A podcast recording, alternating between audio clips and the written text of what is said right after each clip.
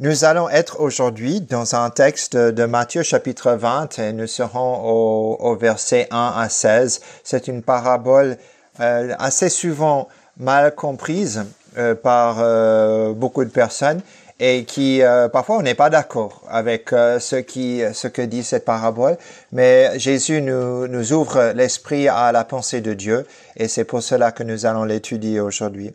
Vous savez en, en 2016 ce sont les données les plus récentes qui parlent des salaires euh, médians en Suisse euh, et on a vu que en 2016 que les femmes euh, au niveau de salaire brut médian euh, gagner euh, presque 12% de moins que, que les hommes. Et évidemment, on parle de cette euh, injustice parce qu'il n'y avait pas d'explication. C'était pas le nombre d'années ni le, le poste euh, il-même, mais juste cette disparité entre les deux. Et même si on regarde que si le salaire d'une femme est inférieur au moyen de 1455 francs par mois à un homme, nous on se pose la question, mais comment est-ce que c'est possible dans une société comme la nôtre d'avoir cette disparité? Cela fait remonter quelque chose en nous, que hmm, il y a quelque chose qui, qui cloche.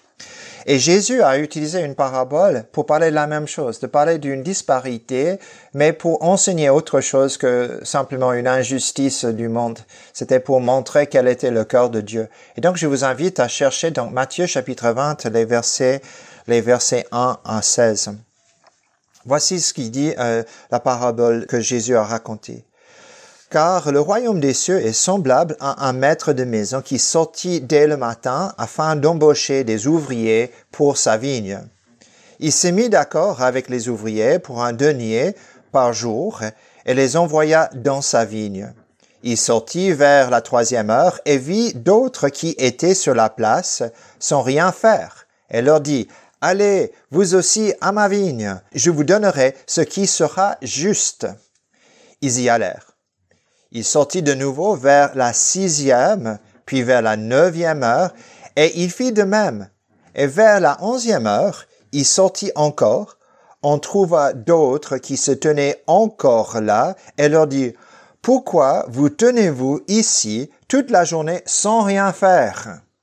Ils lui répondirent, c'est que personne ne nous a embauchés. Allez, vous aussi, dans la vigne, leur dit-il. Le soir venu, le maître de la vigne dit à son intendant, appelle les ouvriers et paie-leur le salaire, en allant des derniers aux premiers. Ceux de la onzième heure vinrent et reçurent chacun un denier. Les premiers vinrent ensuite pensant recevoir davantage, mais ils reçurent eux aussi chacun un denier. En le recevant, ils murmurèrent contre le maître de la maison et dirent, ces derniers venus n'ont fait qu'une heure, et tu les traites à l'égal de nous, qui avons supporté le poids du jour et la chaleur. Il répondit à l'un d'eux, Mon ami, je ne te fais pas tort N'as-tu pas été d'accord avec moi pour un denier?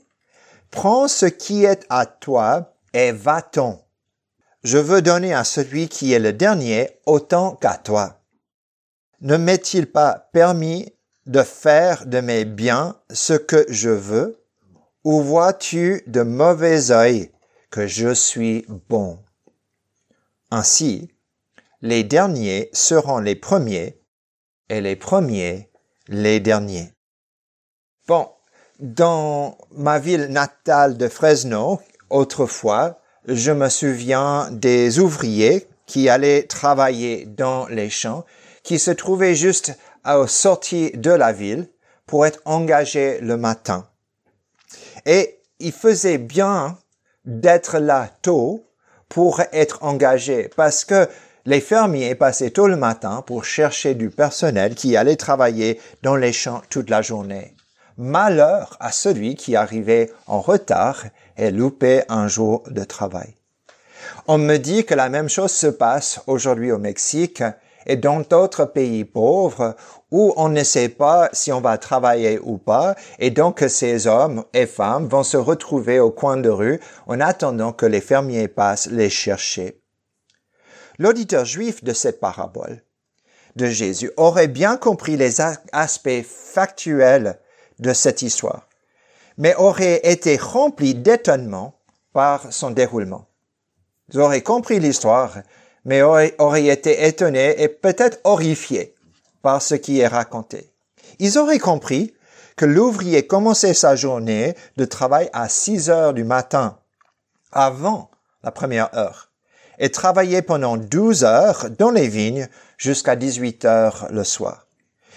Il aurait compris que le troisième heure correspond à 9 heures le matin, que le sixième heure correspond à midi, le neuvième heure à 15 heures, et finalement le onzième heure, celle de, de, de, de 17 heures aurait compris euh, cela, qu'il y avait deux 12 heures de lumière par jour et que leur journée commençait donc euh, à zéro et allait jusqu'à 12. Ils auraient compris que la paix d'un denier pour un ouvrier était un salaire correct. C'était un salaire, salaire correct pour un ouvrier non qualifié, qui correspond plus ou moins aujourd'hui en Suisse à 200 francs. Un ouvrier non qualifié en Suisse gagne moyenne donc euh, ça c'est euh, ça c'est brut, hein, pas net, 200 francs par jour. Il aurait compris la difficulté de travailler sous un soleil brûlant en été, spécialement au moment les plus pénibles de la journée, où les températures vont monter à 35, même à 40 degrés. Et le juif de jour de Jésus aurait compris qu'on versait les salaires à la fin de la journée pour que les ouvriers puissent acheter le nécessaire pour la survie de leur famille, parce qu'ils vivaient de jour en jour des salaires qu'ils gagnaient. Et toutes ces choses, le juif au jour de Jésus aurait compris, toutes ces choses.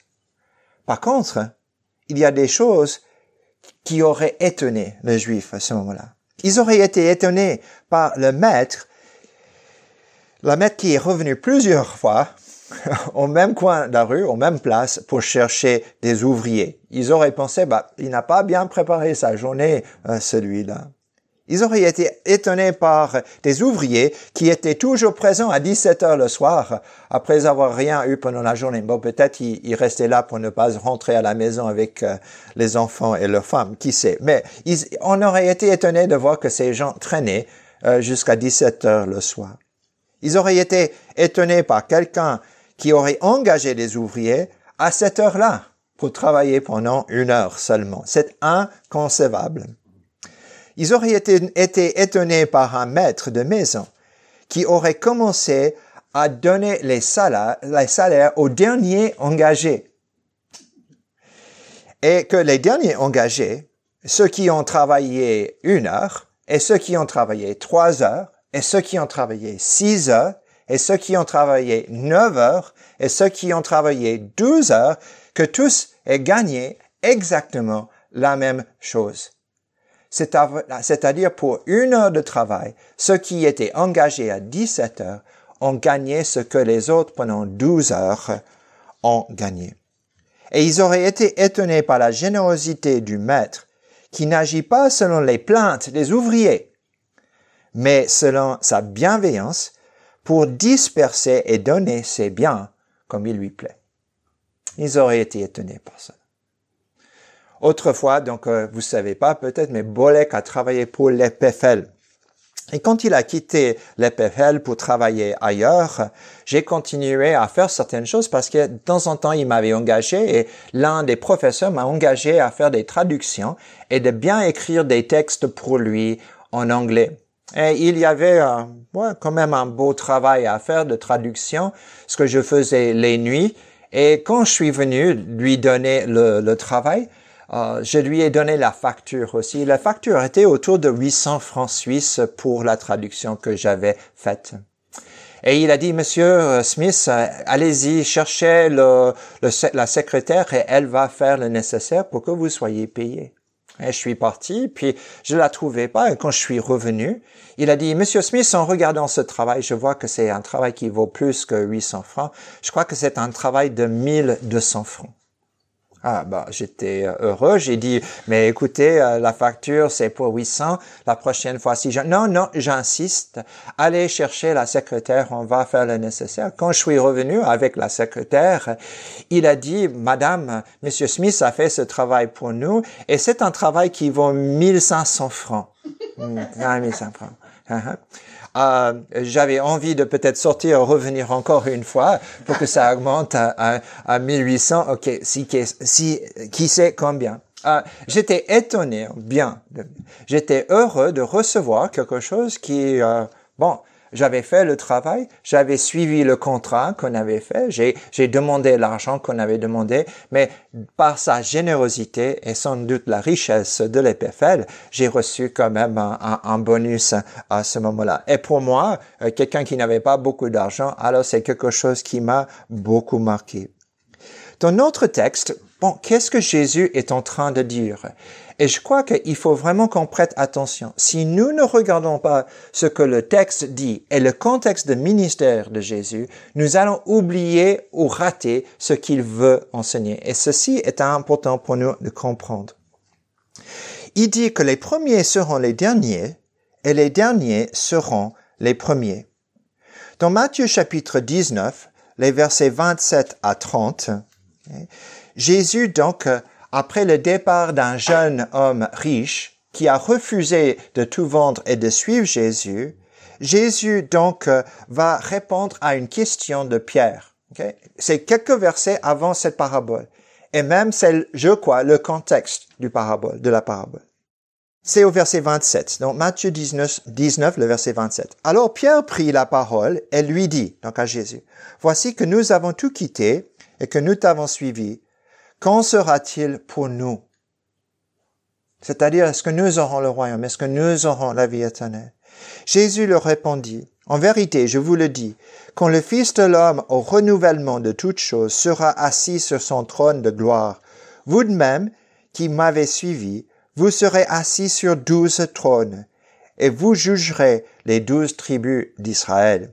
Et quiconque auront quitté, à cause de mon nom, maison, frères, sœurs, père, mère, femme, enfant ou terre recevra beaucoup plus et héritera la vie éternelle. Et plusieurs des premiers seront les derniers, et plusieurs des derniers seront les premiers. Ah, ça on a entendu.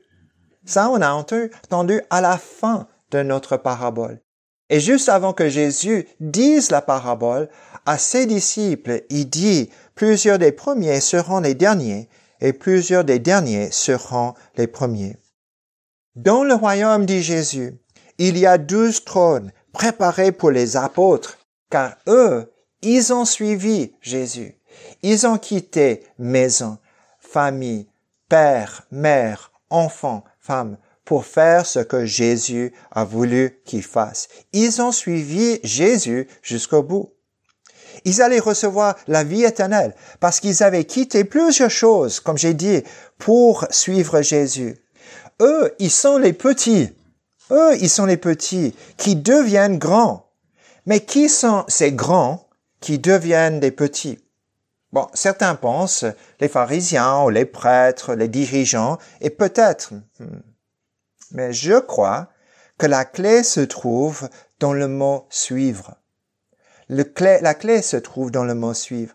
Et qui a refusé de suivre Jésus?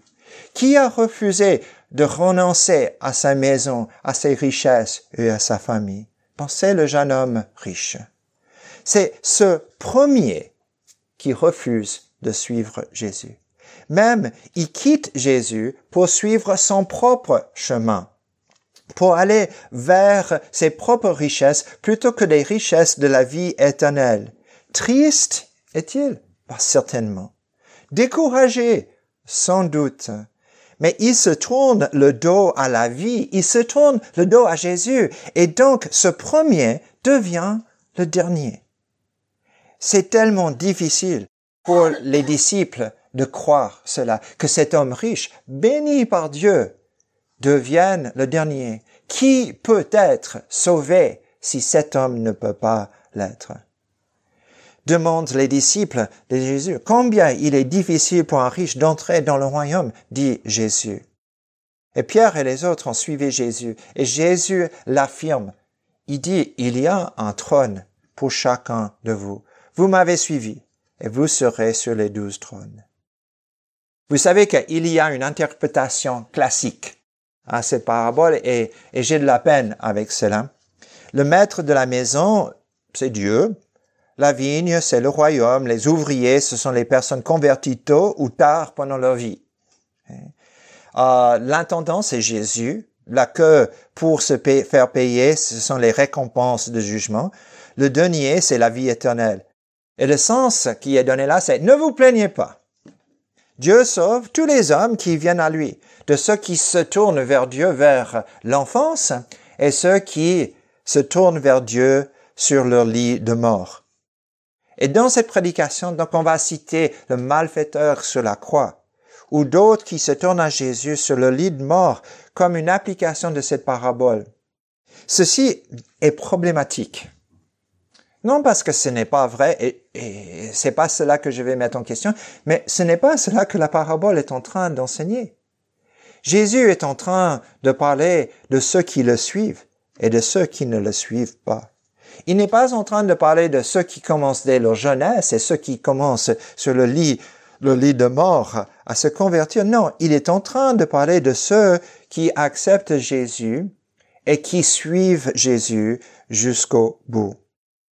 Um, nous voyons cela dans le ministère de Jésus. Euh, c'est ici nous avons Jésus qui est en train de dire suivez, suivez-moi, suivez-moi. Et les disciples doivent décider est-ce qu'ils resteront fidèles jusqu'au bout ou pas? Est-ce qu'ils vont être parmi les premiers, ces derniers, ou est-ce qu'ils vont être comme l'homme riche? Et vous savez qu'il y a un qui n'arrive pas. C'est Judas.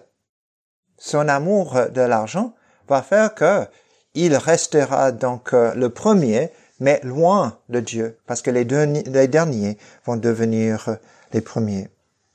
Si vous avez l'occasion de lire les pages 54 euh, à 58 dans le livre de Max Donner sur les, paraboles qui s'appelle à, quoi, à quoi comparerons-nous le règne de Dieu Max démontre que Jésus est en train de rassurer les disciples que ils entreront dans le royaume que ces petits vont devenir les grands.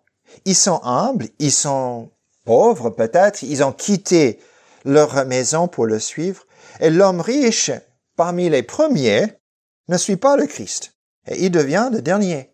Il loupe le royaume, il loupe le Christ. En, réalité, ces, deux versets-là, qui disent « et les premiers seront les derniers, les derniers seront les premiers », se trouvent juste autour de cette parabole et qui nous fait penser que Jésus est en train de dire, de parler de qu'est-ce qu'on fait avec lui. En réalité, les premiers qui deviennent les petits, ce sont ceux qui tournent le dos à Jésus et ils ratent la vie. Euh, si vous voulez aller dans un autre évangile, Luc chapitre 13. Luc chapitre 13, les versets 23 à 30. On aura cette même phrase, les derniers et les premiers. Quelqu'un lui dit, Seigneur, n'y a-t-il que peu de gens qui soient sauvés? N'y a-t-il que peu de gens qui soient sauvés? Jésus leur répondit, Efforcez-vous d'entrer par la porte étroite, car je vous le dis, beaucoup chercheront à entrer et n'en seront pas capables. Quand le maître de maison se sera levé et aura fermé la porte, et que resté dehors, vous commencez à frapper à la porte et à dire Seigneur, ouvre-nous, il vous répondra Je ne sais pas d'où vous êtes. Alors vous commencerez à dire Nous avons mangé et bu devant toi, et tu as enseigné dans nos rues. Et ils vous répondront en disant Je ne sais pas d'où vous êtes Éloignez-vous de moi, vous tous qui commettez l'iniquité. Il y aura là des pleurs et des grincements de dents quand vous verrez Abraham, Isaac, Jacob et tous les prophètes dans le royaume de Dieu et que vous serez jetés dehors. Il en viendra de l'Orient et de l'Occident, du Nord et du Midi, et ils se mettront à table dans le royaume de Dieu. Et voici, notre phrase, et voici, dit Jésus, il y a des derniers qui seront premiers et des premiers qui seront derniers. Les premiers qui deviennent les derniers, dans notre texte ici, ce sont ceux qui viennent frapper à la porte et il dit, éloignez-vous de moi, vous qui commettez, commettez l'iniquité. Ce sont ceux qui sont jetés dehors. Attention, les petits ici ne sont pas les petits dans le royaume. C'est les petits ici qui ne sont pas dans le royaume qui sont jetés dehors. Ces premiers vont devenir les derniers. Et les derniers qui viennent les premiers, deviennent les premiers. Ce sont ceux qui, dans ce texte, s'efforcent d'entrer par la porte étroite.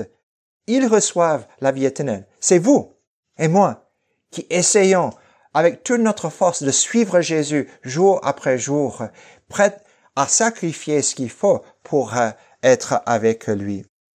Les éloignés, ce sont les Juifs qui refusent Jésus comme le Messie. Ces premiers deviennent les derniers, les éloignés.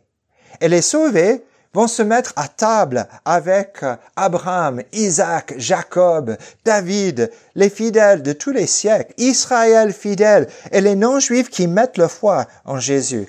Ce sont les nouveaux premiers avec un grand sourire. Ils reçoivent ce que Dieu lui donne.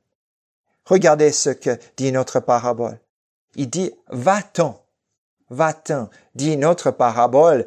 Quand Jésus dit à ses ouvriers qui se plaignent, il dit, va-t'en, va-t'en, comme éloignez-vous de moi, vous qui commettez l'iniquité. Donc, Dieu fait ce qu'il veut. Il montre sa miséricorde à qui il veut. Dieu fait entrer dans le royaume les Juifs qui, selon l'opinion générale, ne méritaient pas le royaume. Dieu a raison et les hommes ont tort. Dieu exclut du royaume les Juifs qui, selon l'opinion générale, avaient le plus droit d'y accéder. Il les exclut. Et Dieu décide de distribuer les bénédictions du royaume selon sa bienveillance. Et il a raison, même si vous n'êtes pas d'accord. Vous souvenez, vous souvenez du rappel que Paul qu'il a donné aux Romains, au Romains chapitre 9 concernant la grâce qui était offerte à non-juifs? C'est dans Romains 9, les versets 14 à 16. Il dit, que dirons-nous donc? Y a-t-il en Dieu de l'injustice? Certes, non. Car il dit à Moïse, je ferai miséricorde à qui je ferai miséricorde, et j'aurai compassion de qui j'aurai compassion? Ainsi donc, cela ne dépend ni de celui qui veut, ni de celui qui court, mais de Dieu qui fait miséricorde. Dieu a offert le salut à, des gens qui n'avaient pas une histoire avec Dieu. Il a donné, il a ouvert la porte à ceux qui n'étaient pas d'Israël pour devenir le vrai peuple de Dieu. Et Dieu a montré sa miséricorde en faisant cela. Et donc au verset 18 de Romains 9, il dit ainsi, Dieu fait miséricorde à qui il veut et il endurcit qui il veut. Dans notre parabole, Jésus remplit sa mission d'enseignant à merveille. Il scandalise les gens. Et parfois, il nous scandalise. Ce n'est pas juste ce que le maître de la maison fait. Mais quand nous comprenons la miséricorde de Dieu, que faisons-nous? Nous disons gloire à Dieu, gloire à Dieu, car il ouvre le royaume à chacun qui suit Jésus jusqu'au bout. Nous profitons de cette injustice de Dieu pour entrer dans le royaume de Dieu. Ce n'est pas juste, quelqu'un pourrait dire, mais Dieu travaille selon sa bonté et il accueille les indignes. Nous, il nous accueille. C'est le message qu'il veut nous enseigner. Et c'est pour cela nous pouvons louer Dieu, qu'il y a des premiers qui sont devenus les derniers, et les derniers qui sont devenus les premiers, pour entrer dans son royaume grâce à sa miséricorde.